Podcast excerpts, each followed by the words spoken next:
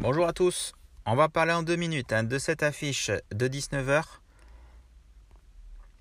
entre les Miami Dolphins et les, les Cleveland Browns.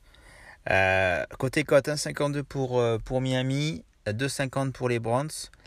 Euh, donc c'est un match qui va se jouer hein, en, Floride. donc voilà, c'est une équipe de Miami qui, qui, est, qui est en forme, hein, qui, a, qui, a, marqué 35 points la semaine dernière contre les Bears, mais qui en a encaissé 32.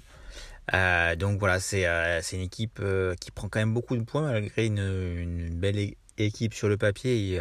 ils ont du mal à, à pas encaisser de points, mais bon voilà, on connaît leur attaque aussi qui, est, qui fait du, très très bon boulot. de mon côté, voilà, j'aime beaucoup Nick Chubb, le running back 1,90 aussi hein, chez Betlick, le running back des Browns. On, l'a vu, hein, contre la course, a été compliqué la semaine dernière face aux Bears. Euh, et là, je les vois pas, euh, voilà, pas encaisser de touchdown, surtout pour Nick Chubb qui est dans une, une, très, grande, une très grande forme.